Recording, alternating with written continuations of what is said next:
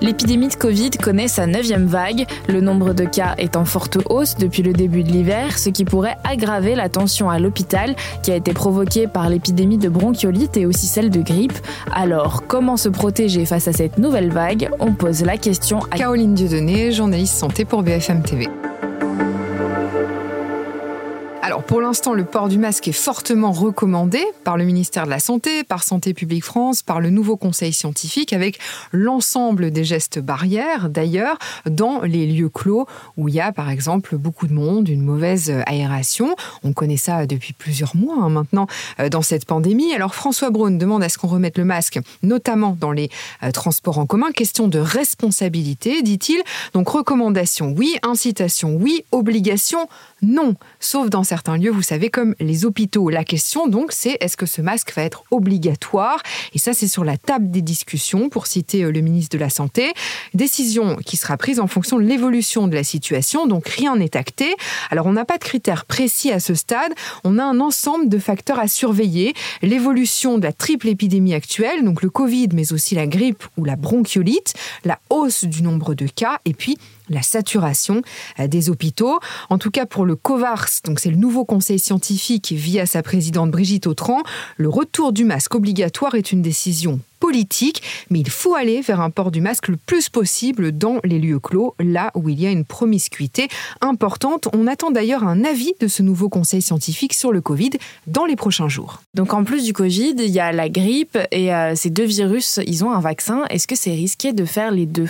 Alors non, disent les autorités. Ils expliquent que c'est recommandé même. Appel ferme à la vaccination euh, du ministre de la Santé, notamment pour les personnes fragiles, hein, les plus à risque, et ça concerne la grippe, mais aussi le Covid, alors que les chiffres sont insuffisants, euh, dit le ministère. Par exemple, pour la grippe, 5 millions de vaccins remboursés par l'assurance maladie au 20 novembre.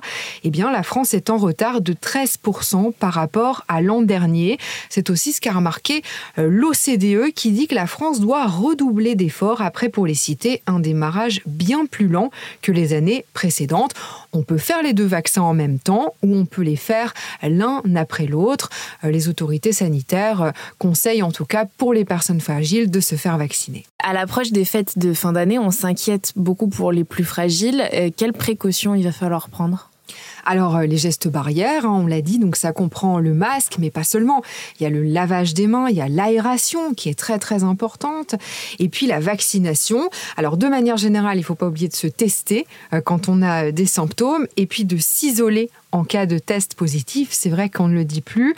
On peut aussi se tester, par exemple, avant d'aller voir euh, ses proches pour les fêtes, même si vous savez que c'est pas une assurance à 100%.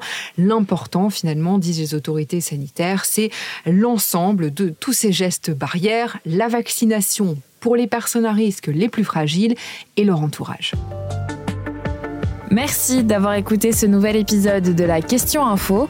Tous les jours, une nouvelle question, de nouvelles réponses.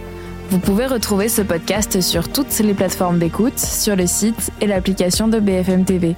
N'hésitez pas à vous abonner pour ne rien manquer. À bientôt!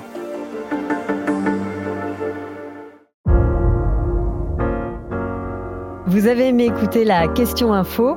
Alors découvrez le titre à la une, le nouveau podcast quotidien de BFM TV. Les grands récits de l'actualité, des témoignages intimes, c'est tous les soirs sur vos plateformes préférées. À bientôt!